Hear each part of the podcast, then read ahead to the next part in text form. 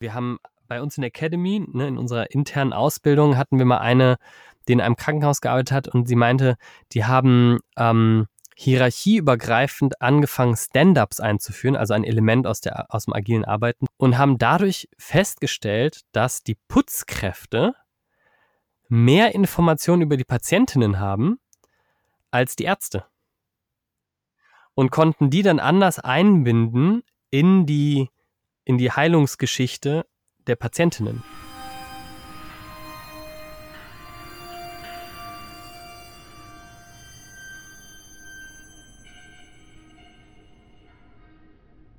Herzlich willkommen zu Kollektive Führung Leben, dein Podcast rund um die Themen Transformation, New Work und Selbstorganisation. Die Welt ist im Wandel und das rasant. Wir stehen als Menschheit und als Organisation vor Herausforderungen, die wir uns im 20. Jahrhundert nicht hätten denken können. Deswegen glauben wir, wir brauchen eine neue Führungskultur, die komplexere Lösungen hervorbringen kann. Unsere Antwort nennen wir bei Leadership Buch 3 kollektive Führung. Das heißt, dynamische und kompetenzbasierte Führung, die in einer regenerativen Kultur eingebettet ist. Dazu forschen wir seit über zehn Jahren und tragen unser Wissen in die Welt. So wie durch diesen Podcast.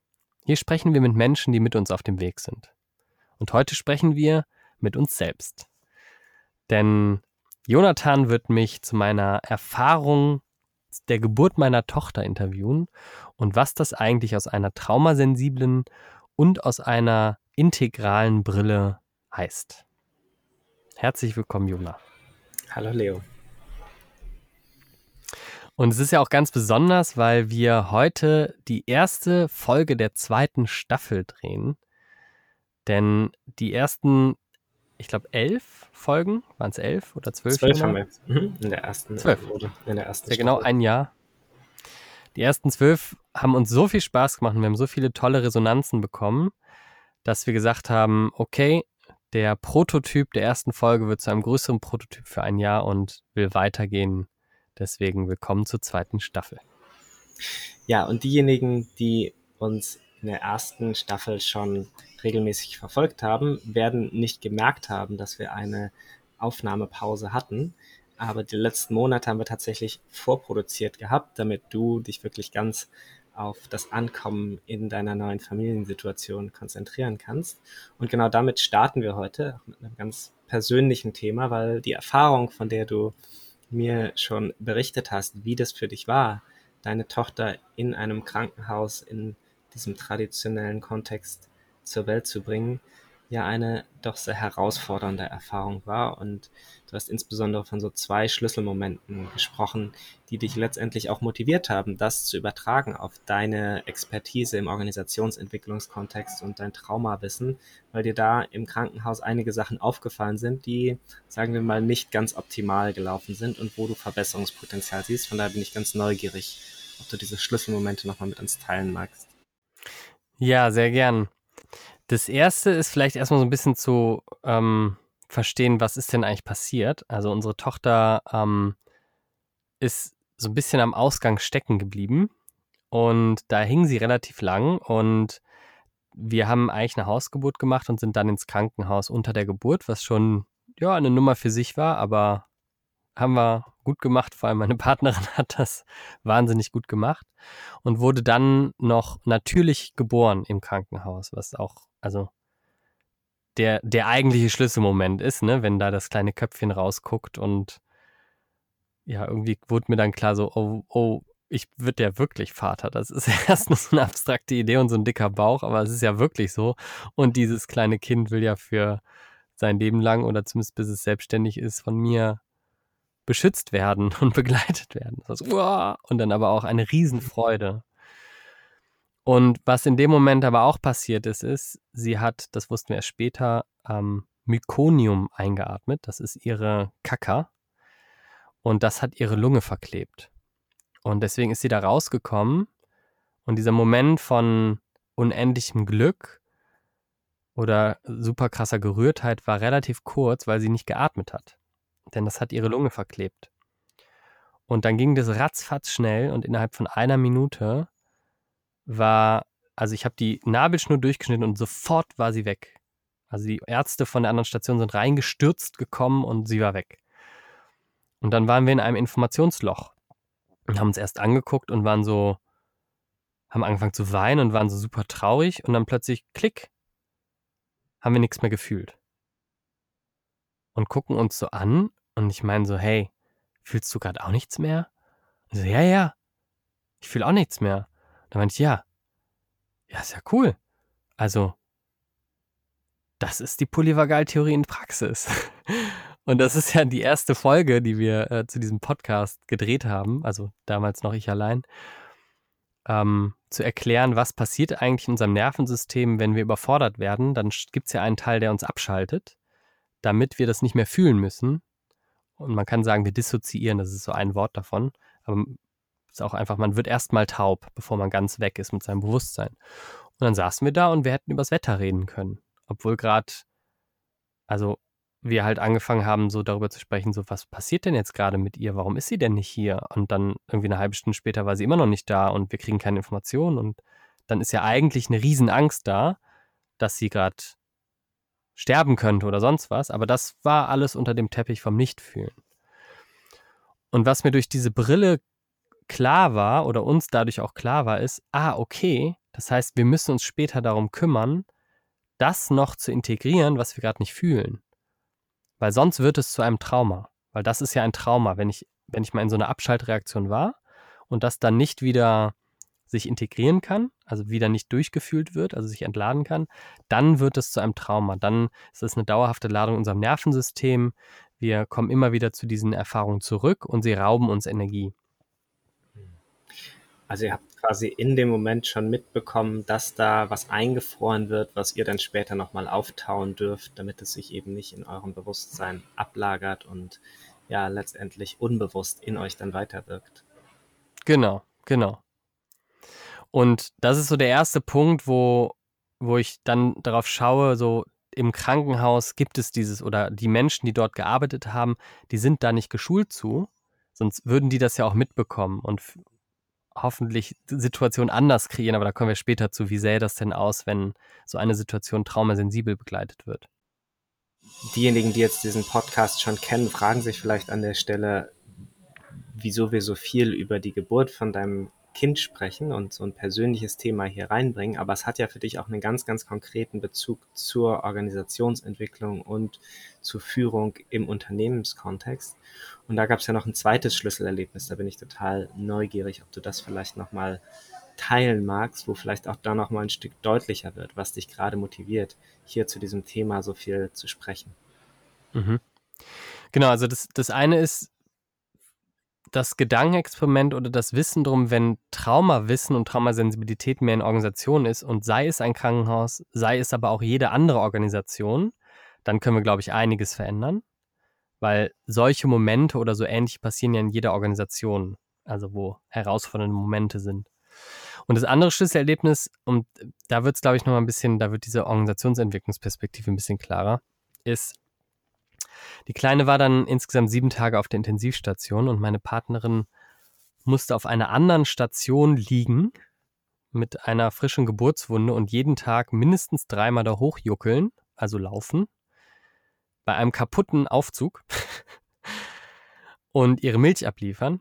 Und wir durften nur begrenzt oft besuchen und uns wurde gesagt, das läge an Covid. Ähm, wir wissen aber von einem anderen Teil im Krankenhaus, von der Geburtsstation, dass das nicht so ist, sondern dass es auch vor Covid schon die Politik dieser Neonatologie war, also der Kinderintensivstation oder Säuglingsintensivstation, möglichst viele Leute da rauszuhalten, möglichst viele Eltern, weil die ganz viel Angst vor Infektionen hatten, was ja auf einer Ebene legitim ist. Und auf einer anderen Ebene aber total kontraproduktiv, weil ein kleiner Säugling braucht vor allem Regulation. Also auch wieder die erste Folge ähm, äh, der Polyvagaltheorie. Also wenn ein, kleines, ein kleiner Säugling kann sich noch nicht selber regulieren und dazu braucht es die Eltern oder andere Menschen. Und es braucht so viel wie möglich die Eltern um sie herum, möglichst die Eltern oder halt andere entspannte Menschen. Und ich war in diesem Raum und wurde dann hochkant von einer Krankenschwester rausgeschmissen und wartete dann vor dem Zimmer in der Intensivstation und stand vor dem Vision und Mission und Purpose Statement von diesem Krankenhaus, wo drauf stand, wir sind ein klientinnenzentriertes Krankenhaus. Und im Zentrum all unserer Bemühungen steht der Patient oder die Patientin oder irgendwie so, sowas. Und es war halt, also ironischer kann es ja nicht sein, dass ich da stehe und ganz viele Sachen an dieser Situation einfach zeigen, wie weit entfernt sie von ähm, Nutzerzentrierung sind, wenn wir im Human, im Design Thinking zum Beispiel sprechen, oder von Patientenzentrierung oder Kundenzentrierung, wie in der agilen Arbeitswelt, weil sonst wäre es gar nicht zu dieser Situation gekommen. Und da kann ich jetzt auch noch mal ein bisschen das aufdröseln, warum das so eigentlich ist. Ja, und da kommen wir, glaube ich, an ein ganz spannendes Paradox, ne? dass ein Krankenhaus eigentlich ein so zutiefst menschlicher Ort ist, wo es um so ganz, ganz wesentliche Bedürfnisse unserer, unseres Menschseins geht und wir so intim eigentlich mit diesen so ja, wesentlichen Themen Leben und Sterben in Berührung sind, wie vielleicht an wenigen anderen Orten. Und dann an solche Orte ökonomische Prinzipien reinzubringen oder sogar ökonomische Sachzwänge, und dann noch zu versuchen, das in eine Sprache zu fassen, die aber diese Brücke schlagen soll. Und da höre ich so dieses Paradox, ne, was sich dann irgendwie auch ironisch oder sogar zynisch anhört, wenn da steht, unsere Patientinnen, Patienten oder Klientinnen, Klienten stehen im Mittelpunkt. Also da bin ich ganz neugierig, was dir da noch aufgefallen ist, auch wie es möglicherweise den Menschen geht, die dann diese äh, Prinzipien ausführen oder die diese Visions- oder Missionsbeschreibungen dann umsetzen. Genau, also ich, ich würde vielleicht nochmal einen Satz sagen, warum, warum ich überhaupt diese Folge machen will. Ähm, und zwar habe ich in dem Moment eine totale Ohnmacht erlebt. Und das ist richtig ungesund für einen, Ohnmacht. Also das ist quasi traumafördernd. Und ich hätte jetzt, also die, diese, ähm, die Krankenschwester sagt dann, beschweren Sie sich gerne bei der Institutsleitung oder bei der Klinikleitung. Und es ist so, ja, brauche ich gar nicht, weil ich weiß ja, was das für eine Struktur ist, nämlich eine Inspire Dynamics blau, blaue Struktur. Ne? Also sehr blaue Struktur mit orangenen Aspekten, also mit diesem ökonomischen. Und mein Drive ist jetzt, damit drauf zu schauen und zu sagen, ja, aber cool, wie könnte denn ein Krankenhaus davon lernen. Und wenn irgendjemand hier zuhört und sagt, alles klar, ich habe Bock, da was zu machen, oder vielleicht, es gibt, ich weiß auch von den ein oder anderen Krankenhäusern, die da schon auf dem Weg sind, ähm, die das hören und sagen, hey, guck mal, wir machen davon schon Sachen, äh, euch einzuladen in den Podcast äh, oder euch einzuladen, auf, diese, auf diesen Weg zu gehen. Ähm, das heißt, diese, diese, diese Ohnmacht zu nutzen und daraus was Cooles zu machen. Und das, was ich da gesehen habe, ist, ich habe so eine, also es hilft auf jeden Fall, die Spire Dynamics Folge zu gucken, äh, zu hören. Äh, ich habe in Spire Dynamics gesprochen, eine sehr äh, eine blaue Struktur, also eine, die ursprünglich so aus dem Militärischen kommt, kommen die Krankenhäuser auch und die Struktur. Das heißt, ich habe eine Organisation, die in so Funktionseinheiten, so Funktionssilos aufgebaut ist. Und es gibt die Neonatologie, es gibt die Geburtenabteilung, es gibt die Wochenbettabteilung. Das sind alles so Funktionsabteilungen, die so nebeneinander laufen. Und das an sich, also die Struktur dieser Organisation, verhindert schon Nutzen User-Centered Design oder dass die Patienten im Zentrum stehen. Denn ich habe zu jeder dieser Abteilungen habe ich einen Chefarzt oder eine Chefärztin, die in Konkurrenz miteinander stehen. Aber als Nutzerin muss ich ja alle diese Services in Anspruch nehmen. Das heißt, ich, es ist fast so, als ob ich in einer Organisation konkurrierende Organisationen habe, die mir den Service zusammenbasteln sollen. Und eine nutzerorientierte, also eine orangene Struktur ist ja nutzerorientiert, das ist ja so dieses Denken aus dem Orangen. Also wenn sie schon wirtschaftliche Unternehmen werden, dann doch bitte auch diesen nutzerzentrierten Aspekt mit reinnehmen, den wir zum Beispiel im agilen Arbeiten sehen. Und das hieße dann, dass ich zum Beispiel, dass ich das nicht habe, dass ein, eine nutzerzentrierte User Journey würde so aussehen, dass ich mir anschaue, wer ist denn die Patientin oder Patient, das wäre dann meine Tochter gewesen. Und wie kann ich eigentlich den, die bestmögliche Erfahrung kreieren, die bestmögliche Dienstleistung drumherum. Und das heißt dann aber auch, dass ich eine Organisation da drumherum aufbaue. Es gibt Organisationen, die ihre Abteilung um Produkte rum aufbauen zum Beispiel. Und in dem Fall hieße das, dass meine Partnerin nicht in einer anderen Abteilung übernachtet hätte, sondern im gleichen Zimmer. Und dass die Ärztin, die meine Partnerin versorgt hat, zu ihr in das Zimmer kommt und die, der Arzt, der meine Tochter versorgt hat, auch zu ihr in das Zimmer kommt und nicht die und das nicht in eine Abteilung unterteilt wird, wo die Person zu den jeweiligen Ärzten hinkommen muss und der jeweiligen Abteilung. Also in der Struktur ist es noch so eine sehr blaue Geschichte. Und das sehe ich als ein so ein Update, dass du eigentlich mal so eine User Journey machen könntest für meine kleine Tochter Myla. Und dann würdest du schon direkt darauf kommen, ach, es macht gar keinen Sinn, dass wir diese Funktionsorientierung in unserer Organisation haben, sondern es macht viel mehr Sinn, dass wir einen interdisziplinären Ärzteinnenstab haben und die kommen zu dem Mensch, der auf einer Station liegt, mit dem Namen Babystation. und das ist aber so ein, also es ist ja ein, es ist ja ein ganz anderes Umdenken. Das hat mir in dem Moment geholfen zu verstehen, nein, die können das gar nicht leben, weil die strukturell da gar nicht sind. Also die können gar nicht sich um uns herum organisieren, weil die Organisation das nicht hergibt.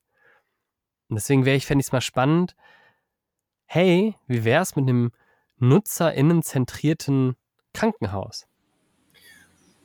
Und jetzt könnten natürlich viele Menschen sagen, ja, das kannst du jetzt als Organisationsentwickler so träumen, aber das sind Fachexperten, die wissen schon, wie so ein Krankenhaus auszusehen hat und die haben sich was dabei gedacht, weil die das medizinische Know-how haben und es total wichtig ist, dass das so aufgebaut ist.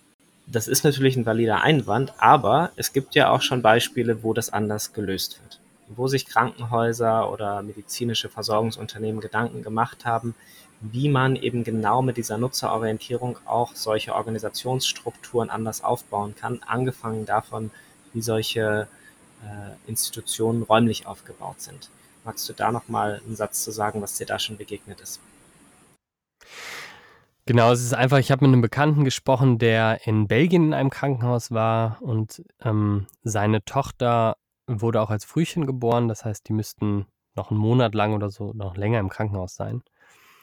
Und dort war das tatsächlich so, dass die Mutter dann im, im Zimmer übernachten konnte und sie hatten den Ansatz, möglichst viel Verantwortung den Eltern zu übergeben und zu übertragen. Es hat zwei Vorteile. Zum einen ist es ein Empowerment, also eine erm Ermächtigung, ist das, das passende Wort da, glaube ich. Eine Ermächtigung der Nutzenden. Also das ist schon, das ist schon ein nutzenzentriertes Denken, dass ich ja sage, die NutzerInnen sind die Könige und nicht die in der Hierarchie in der Organisation sind die Könige. Ich versuche meine NutzerInnen so stark wie möglich zu ermächtigen. Und in dem Fall wurde denen richtig früh beigebracht, wie kannst du Windeln wechseln, ähm, du kannst so oft wie möglich dein Kind auf deiner Brust haben. Das wiederum die Regulation von so einem Säugling unterstützt, also auch, auch schulmedizinisch macht das mittlerweile sehr viel Sinn, wenn man sich zum Beispiel die Bindungstheorie anschaut. Und Genau, und, und dort war es so, dass dann halt, ähm, also einfach von dem, der Effekt war, dass die Krankenschwestern dadurch ja weniger zu tun hatten, weil die Eltern Verantwortung übernehmen konnten. Das heißt, es gibt ja, es gibt ja ein Problem in so Krankenhäusern tatsächlich, das lässt sich auch nicht weg, äh, wegdichten oder wegsprechen, ist, sie sind unterbesetzt. Das ist auch in dieser Neonatologie so gewesen. Und das ist ein strukturelles Problem, da kannst du Organisationen umbauen, wie du willst. Wenn zu wenig Leute da sind, sind zu wenig Leute da. Aber das Spannende ist ja, je mehr Empowerment, also Ermächtigung bei den NutzerInnen ist, desto weniger musst du ja pflegen oder unterstützen. Und das ist, das ist auch ein anderes Grunddenken da drin. Also zum Beispiel Birds Euch hat das auch gemacht. Das ist eine holländische Pflegeorganisation, ähm, die mittlerweile ist riesengroß, ist ein richtig, richtig cooles, inspirierendes Unternehmen. Und die haben das auch so gemacht, dass sie, ähm, also, dass sie angefangen haben, sie haben so, in Holland gibt es so eine, so eine Tradition von Nachbarschaftsgruppen, Krankenschwestern und, und Krankenbrüdern, heißt das? Also Pflegern, PflegerInnen.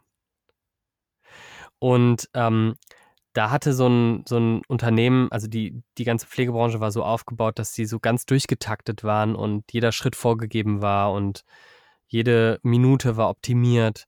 Was sie dann gemacht haben, ist, sie nehmen das alles weg und geben den PflegerInnen die Möglichkeit, mit ihren Patienten Kontakt aufzunehmen und eine Beziehung aufzubauen. Und so aus, einem aus einer ökonomischen Brille würde man ja sagen, das ist ja totaler Humbug. Wir bezahlen dich hier nicht fürs Sprechen. Aber im Nachhinein waren die ökonomisch viel erfolgreicher, weil die Menschen in Pflege viel mehr selber, also Selbstermächtigung hatten. Also viele Sachen konnten die dann selber übernehmen oder sie haben mit denen gesprochen und Netzwerke gestärkt, äh, konnten dadurch Nachbarn aktivieren, konnten Angehörige aktivieren und einbinden. Also konnten dieses Human Net, also dieses menschliche Netz, das, das ja, das wir ja eigentlich sind, wir sind ja gar nicht diese Einzelteile, konnten die dadurch aktivieren. Und das wäre so ein, das ist so ein ganz anderes Denken. Das ist nicht ein blaues Denken von ich habe die Macht und entmachte dich, lieber Patient, denn ich bin der, ich überspitze das jetzt, der Gott in Weiß. Aber auch nicht das orangene Denken, wir optimieren dich bis zum letzten Quinch und machen dich wie eine Maschine, sondern eher so ein, ja, fast schon integraler Ansatz zu schauen, wie können wir eigentlich netzwerkartig daran, daran gehen? Wie können wir Beziehungen stärken, aber natürlich auch Notfallmedizin unterstützen. Also ganz klar. Ne? Also ohne die Notfallmedizin wäre meine Tochter nicht am Leben. Und das ist total klar. Und ich glaube, da wird so schön deutlich, was du eigentlich damit meinst. Ne? Mal so eine User Journey, so eine Patientenreise durch dieses Erlebnis Krankenhaus wirklich zu kartografieren, um deutlich zu machen, an bestimmten Stellen braucht es ja diese blaue Struktur. Da braucht es jemanden, der ganz schnell entscheidet und aus dieser Kompetenzhierarchie heraus eben sagt, wir müssen jetzt beatmen, weil sonst das Leben in Gefahr ist. Und an anderen genau. Stellen braucht es aber eben auch eine andere Qualität, die eher dann fast sogar schon was Emergentes hat, ne? wo es um diese Selbstermächtigung geht, um Raum geben, um wirklich auch Selbstverantwortung übernehmen zu können. Das wird dadurch, glaube ich, nochmal ganz schön deutlich, was du da einfach an unterschiedlichen Schritten auch beschreibst. Genau, weil sonst dieser Moment nach der Geburt, da war ich ja richtig froh, dass die so richtig blau unterwegs sind. Weil ohne diese strikte, klar eingespielte Hierarchie wäre das, wäre die, wäre die Kleine tot. Ne? Also richtig cool, dass es das an, das ist ja eine Innovation, die ist richtig geil, aber nicht für den gesamten Krankenhausaufenthalt. Und wenn du dann aber so diese weitere Reise eurer Erfahrung anschaust, da wird dann ja auch sehr deutlich, wie groß eigentlich dieser Bewusstseinswandel ist, der dann auch dahinter steht. Hm, wo es ja auch nicht damit getan ist, einfach nur die Räumlichkeiten zu ändern. Das wäre ja schon mal ein Schritt, ne? da zu schauen, wie kann man funktionalere, integriertere räumliche Konzepte entwickeln, die für euch dann einfach nutzerfreundlicher sind. Aber darüber hinaus ist es ja auch eine ganz andere Haltung, mit der dann eben das Krankenhauspersonal euch begegnet und es braucht ja einen enormen Kulturwandel, wirklich wegzukommen aus diesem Konkurrenzdenken, wegzukommen aus diesem Denken in Abrechnungseinheiten und all diesen Aspekten, die eben so stark prozess- und strukturorientiert sind, sondern tatsächlich dann eben mehr menschenorientiert in dieser Herangehensweise. Hm. Ja, ich glaube, also das eine ist ja so ein bisschen so diese schöne Vision von, wie könnte das aussehen, so in Anführungsstrichen ein integrales Krankenhaus. Aber das andere ist der Weg dahin. Und ich sehe das gar nicht so, dass, also ich sehe einfach so viele kleine Schritte, die ich dort mit denen sofort hätte machen können, wenn, wenn da Bereitschaft ist, ähm, dass es gar nicht der große Wurf sein muss, sondern ähm, zum Beispiel, wir haben bei uns in der Academy, ne, in unserer internen Ausbildung, hatten wir mal eine, die in einem Krankenhaus gearbeitet hat und sie meinte, die haben ähm, hierarchieübergreifend angefangen, Stand-ups einzuführen, also ein Element aus, der, aus dem agilen Arbeiten. Stand-ups sind so kurze Meetings, die man einmal kurz am Tag macht, so fünf Minuten, ganz schnell, wo stehen wir gerade? Und haben dadurch festgestellt, dass die Putzkräfte mehr Informationen über die Patientinnen haben als die Ärzte und konnten die dann anders einbinden in die, in die Heilungsgeschichte der Patientinnen. Weil die einfach mehr Zeit mit denen verbringen, wenn sie da putzen. und dann nebenbei mal so gefragt haben und so und so und da und da und dies und dies. Und das, das ist so ein, das ist ein ganz einfaches Element, was aber aus einer anderen Schublade in Spiral Dynamics kommt als blau, was jede Organisation, jedes Krankenhaus relativ schnell einführen kann, um einfach mal so ein bisschen damit zu experimentieren. Das wäre so ein kleiner Schritt zum Beispiel. Ja. ja, und da wird für mich so schön deutlich, dass eben auch die Erfolgsdefinition von dem Organisationskontext Krankenhaus sich total verändert, wo es bei der blauen Struktur ja sehr darum geht, Dienst nach Vorschrift zu machen und man am Ende des Tages sagen kann, wir haben doch alles erfüllt, was wir an Vorgaben haben, geht es in so einem Kontext, ne, wenn wir dann auf Orange weitergehen, ja erstmal zu, wie sieht unser ökonomischer Profit aus, ne, das ist ja ein ganz wesentliches äh, Merkmal, ne, oder auch so eine überhaupt Kennzahlenorientierung an, wie sieht unsere Heilungserfolgsquote aus oder was auch immer da dann sonst für Metriken angesetzt werden. Wobei es, wenn wir dann uns eben auf eine grüne Ebene bewegen ne, oder sogar sowas wie Netzwerk und integrales äh, Organisationsverständnis ganz stark darum geht, wie sieht überhaupt, wenn wir das in den Kontext von Stakeholdern betrachten, ne, unser Beitrag zu einer Gesundheitsentwicklung aus oder andere Aspekte, die dann wichtiger werden. Ne? Und das ist dann natürlich total interessant, wenn man solche Ziele sich setzt oder Erfolgsmerkmale, das dann eben auch wieder auf so eine Patientenreise mit einzubeziehen und zu schauen, wie können wir nicht nur Patienten mit einbeziehen, sondern auch Angehörige, sondern auch lokale, äh, regionale Ökosysteme, ne? wie du das vorhin auch von diesen Nachbarschaftsnetzwerken besprochen hast. Da gibt es, glaube ich, dann viel, viel spannendes Erkundungspotenzial. Hm. Genau, das ist so die Baustelle, wenn ich so aus Biodynamics da drauf schaue. Also da gibt es ja einfach richtig schöne, viele kleine Interventionen, die man machen kann. Ne? Also ähm, ich habe zum Beispiel von einem Krankenhaus gehört, das hat mir auch eine Freundin erzählt, ähm, wo die ähm, Chefärztinnenposten rotieren. Das heißt, es gibt unter ganz viele Assistenzärzte und Ärztinnen wollen nicht mehr diese Position einnehmen. Und in dem Krankenhaus haben die es dann einfach so gemacht, alles klar, wie wäre es, wenn wir den einfach rotieren? Und die machen da richtig coole Erfahrungen mit. Zum einen, weil es dann die Erfahrung gibt zu führen. Ne? Also Führung ist ja was Schönes, aber auch die Erfahrung zu folgen dieser Position und weil es dadurch äh, einen Kompetenzaufbau jenseits, also weil immer wieder aus dieser Chefärztin-Position musst du ja auch einen anderen Vogelperspektive einnehmen, als wenn du in der Assistenzposition bist. Und dann können, dann, dann diese Perspektive nehmen die dann mit in ihre jeweilige Position, wo sie gerade nicht drin sind. Also, dass du dadurch aus der Hierarchieebene darüber besser die darunter adressieren kannst und andersrum. Da haben die, das ist so eine Möglichkeit, eine Hierarchiestufe so ein bisschen aufzulösen, ne? Oder ähm, ein interdisziplinäres Kompetenzzentrum aufzubauen. Ähm, das gibt es ja auch in manchen Krankenhäusern schon. Also wo, wo genau das gemacht wird, zu sagen, alles klar, es gibt nicht mehr die Neonatologie, sondern es gibt das Baby und die Babystation und darum gibt es dann ein Team, das sich berät das sind, also es gibt so ganz viele kleine Aspekte, die man machen kann, was diese Spiral Dynamics Sache angeht. Und so aus diesen ganz konkreten Beispielen, die du gerade benannt hast, höre ich schon so verschiedene Prinzipien raus, ne, die ja nicht nur für Krankenhäuser zutreffen, sondern wo wir generell in unserer Gesellschaft gerade auch merken, je größer die Komplexität wird, umso komplexer müssen eigentlich auch die Lösungen sein. Das heißt, umso mehr Intelligenz müssen wir eigentlich mit einbeziehen. Andere Menschen, andere Disziplinen miteinander verbinden. So, also das ist auch so ein Aspekt. Und das andere, was du ja am Anfang sehr stark angesprochen hast, war so dieses Thema Trauma und Bindungsorientierung. Magst du da vielleicht noch mal ein bisschen was zu sagen? Wie du das zum Beispiel auch auf diese Erfahrung beziehen würdest. Wie hätte eure Erfahrung ausgesehen, wenn in dem Kontext, in dem ihr da wart, mehr Bewusstsein gewesen wäre für Trauma und für Bindungsorientierung? Ja, genau, das ist auch ein ganz spannender Aspekt. Also es gibt ja so zwei Ebenen davon. Zum einen kann ich sagen, ah, es wäre doch richtig cool, wenn das Personal in Trauma geschult gewesen wäre. Also wenn wir jetzt anfangen, in in Berufen, wo Notsituationen an der Tagesordnung sind, und das ist ein Kreissaal, also weil da geht es um Leben und Tod, da, also Geburt ist einfach sehr nah an Sterben dran.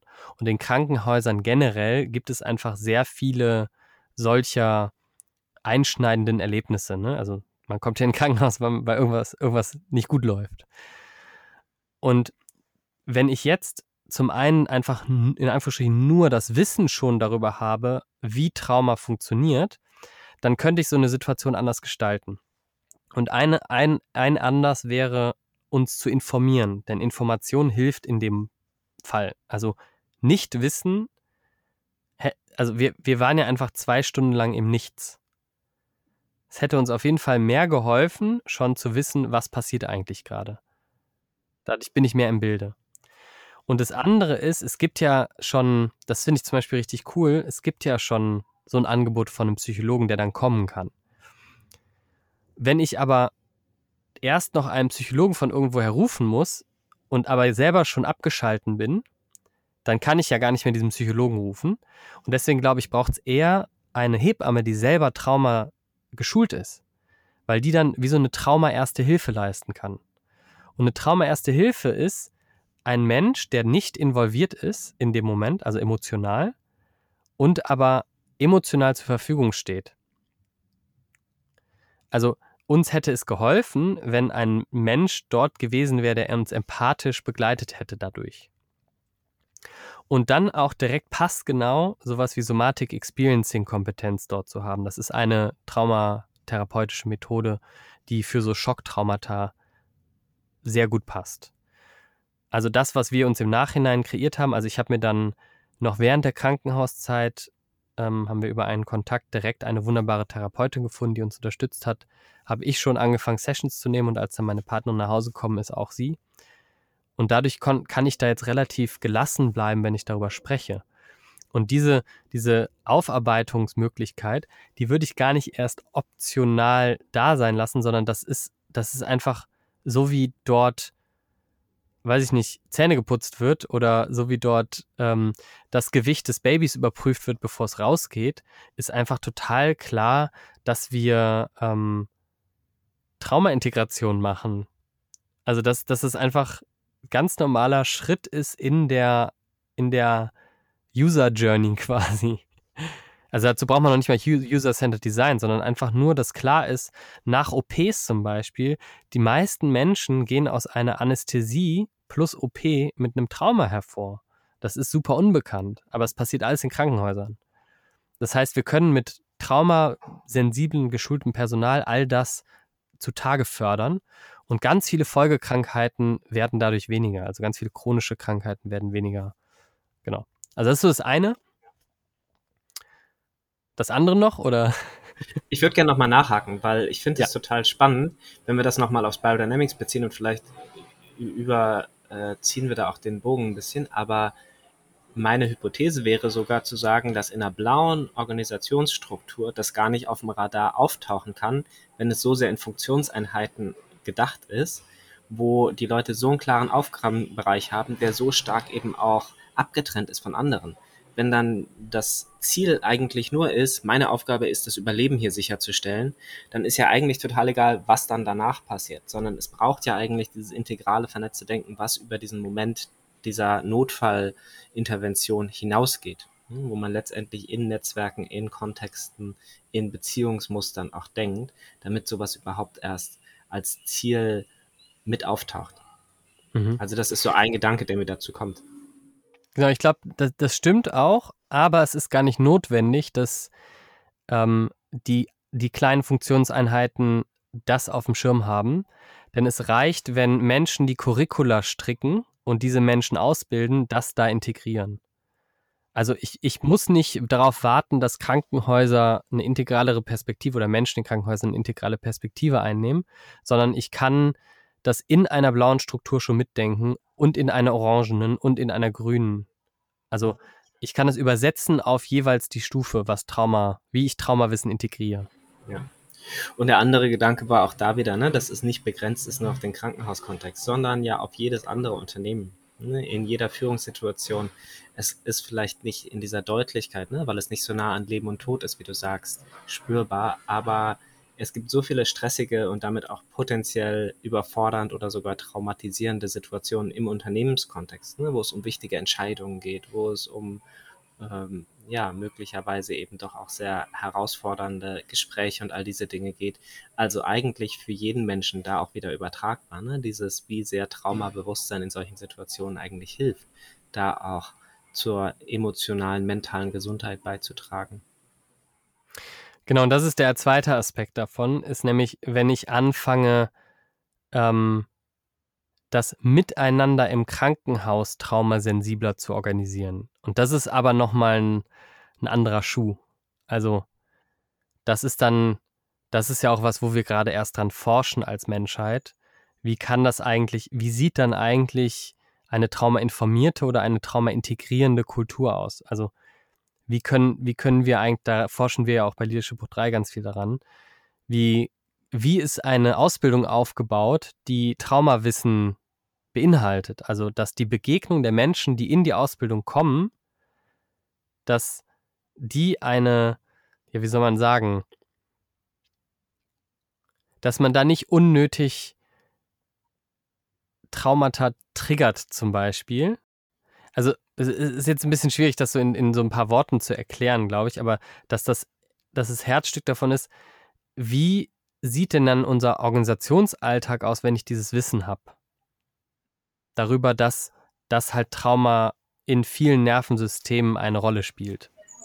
Und das ist eine ganz schöne Überleitung, weil ich diese Einladung, die du zu Beginn unserer Folge heute ausgesprochen hast, gar nochmal aufgreifen würdest und du ja gesagt hast, so hey, wenn jemand im Krankenhauskontext arbeitet und Lust hätte, da mal gemeinsam draufzuschauen ne, und zu gucken, wie kann so eine aus Benutzerperspektive, aus Kundenperspektive äh, gelebte Erfahrung auch anders gestaltet werden, wie sähe so deine Vision davon aus? Also wenn du diese Erfahrung nochmal durchlebst, hm. aber eben mit dieser visionären Perspektive, was wäre anders möglich gewesen? Was siehst du da als Potenzial?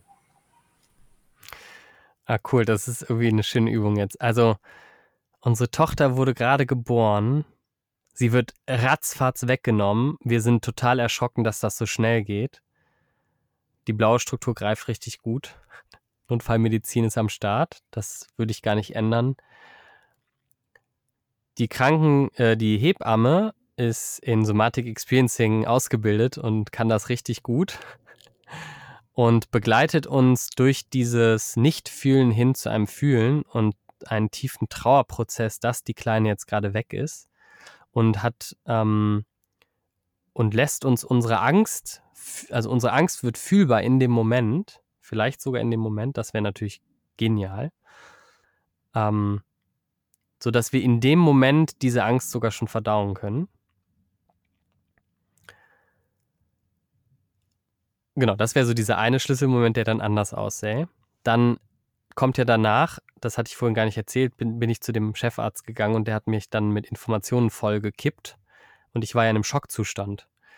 Das heißt, ich konnte diese Information gar nicht aufnehmen. Das heißt, es gäbe eine Sensibilität darüber zu schauen, also ein Blick, so ist dieser Mensch gerade im Schockzustand oder nicht. Also das Personal um mich herum kann identifizieren, wenn ich innerlich so ein bisschen weggekippt bin. Das ist eine sehr subtile Sache festzustellen. Aber alle, die schon mal so eine SE-Session gemacht haben oder so ein bisschen das kennengelernt haben, das ist total gut trainierbar. Also es ist einfach eine Kompetenz, die jeder Mensch lernen kann. Und dann wäre dem Chefarzt klar geworden, ich weiß, ich verlange da Unmenschliches von einem Chefarzt, der in seinem Gebiet einfach schnell und gut ist, dann wäre vielleicht der Krankenschwester, das, äh, der Hebamme das klar gewesen und sie hätte mich dahin begleitet, sodass der Chefarzt in seinem, ich würde ihn auch nicht mehr Chefarzt nennen, sondern der Notfallmediziner, Arzt, kann dann in seiner Profession total tief und gut sein und immer noch schnell und wirft mit Informationen um sich, aber diese Informationen kommen erst zu der Hebamme und die kann sie mir dann geben, wenn ich wieder auf Beinen stehe. Oder mich darauf vorbereiten, was jetzt kommt, nämlich ganz viele Informationen darüber, die wiederum schwierig werden. Zum Beispiel meine Tochter mit so Schläuchen zu sehen, nicht zu wissen, ob sie überleben wird, etc. Das wäre das erste Schlüsselerlebnis. Und das zweite wäre überhaupt nicht passiert. Ich wäre nicht rausgeschmissen worden und meine Partnerin hätte nicht jeden Tag dreimal da hochjuckeln müssen mit einer Geburtswunde, denn die kleine Meiler wäre auf die Babystation gekommen und dort liegen geblieben und in einem Zimmer mit meiner Partnerin gewesen. Was spannenderweise gar nicht mehr Raum in Anspruch nimmt, weil meine Partnerin war ja in einer anderen Station mit einer anderen Mutter in einem Zimmer und unser, unsere Tochter war mit einem anderen Baby in noch einem Zimmer.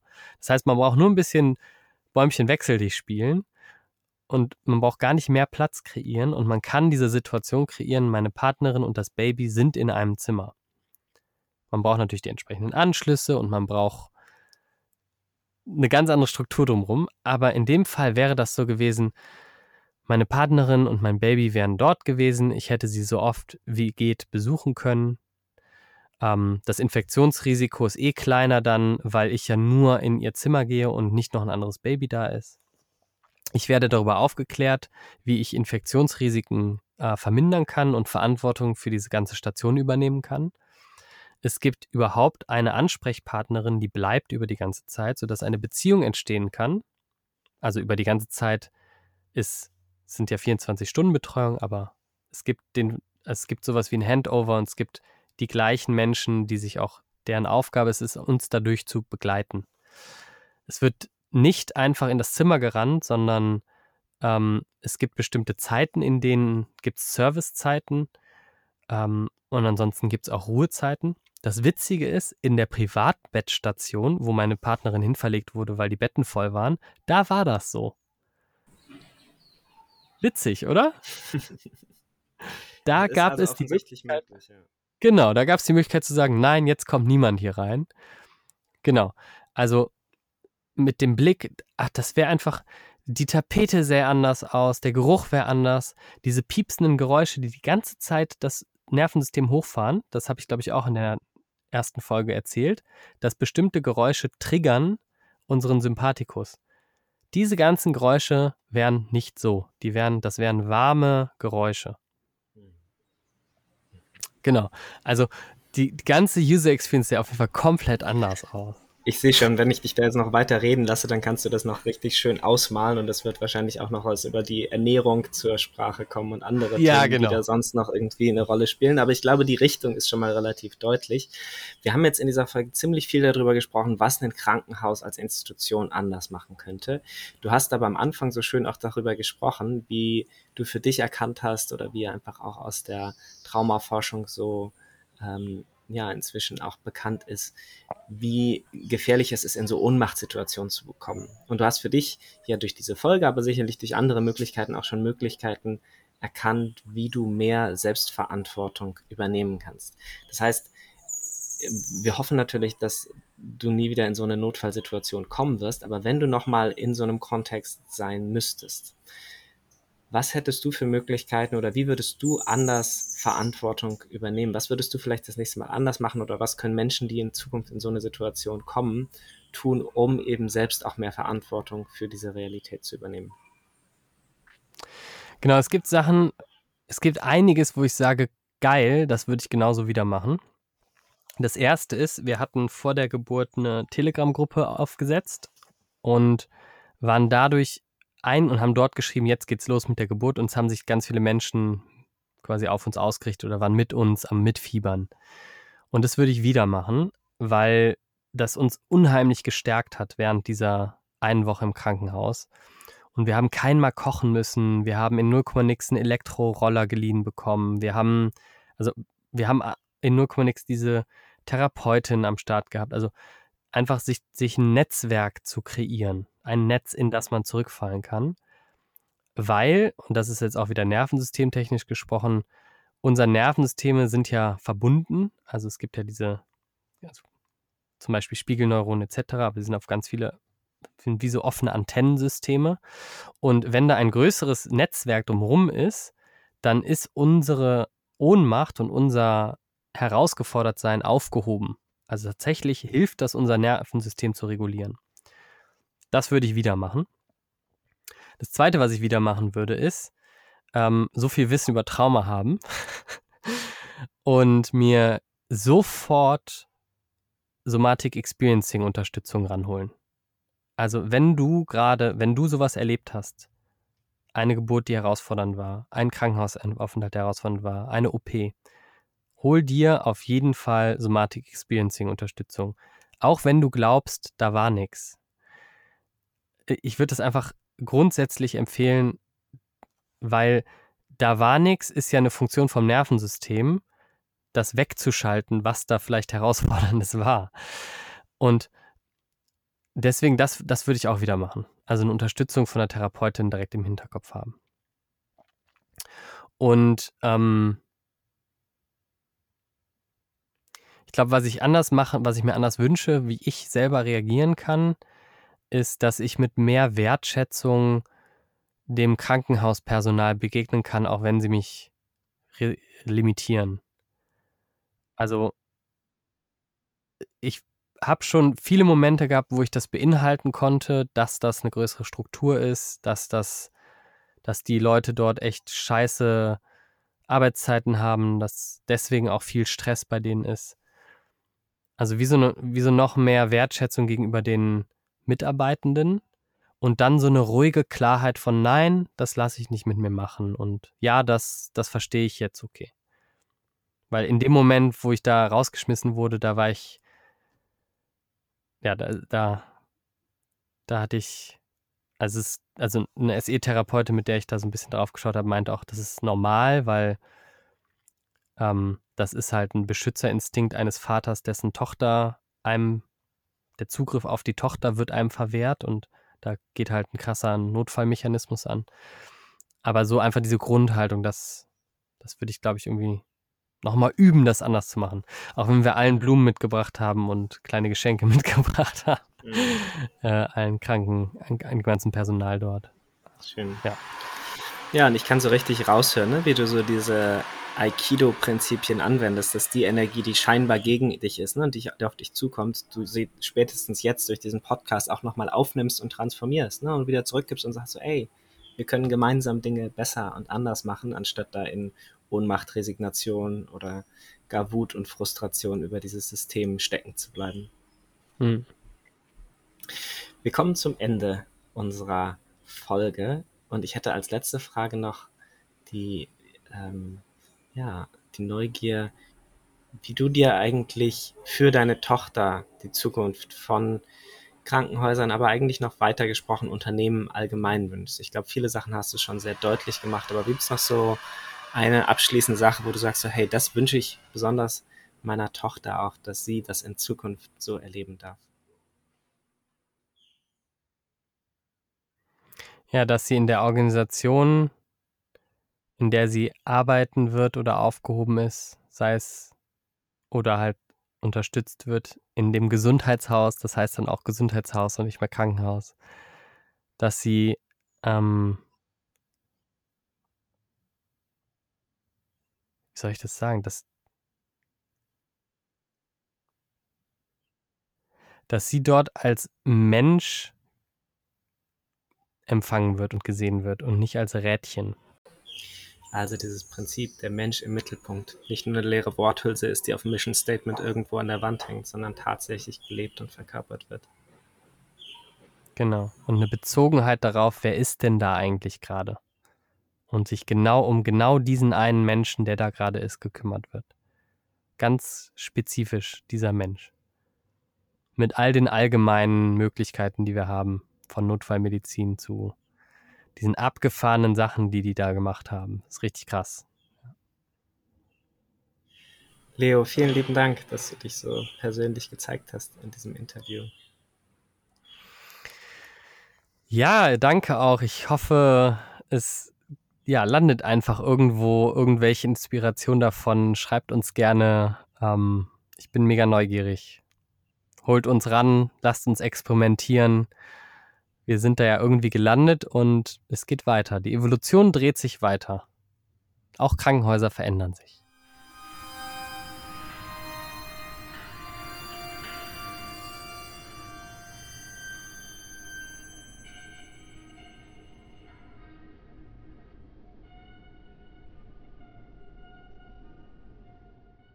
Das war Kollektive Führung Leben, dein Podcast rund um die Themen Transformation, New Work und Selbstorganisation.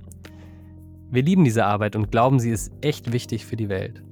Wenn ihr das auch cool findet, dann folgt uns doch auf Instagram, liked uns bei LinkedIn oder Facebook und kommentiert auch gerne auf Instagram, damit mehr Menschen davon erfahren. Wenn du dir Begleitung wünschst, schau gern auf www.kollektiveführung.de vorbei.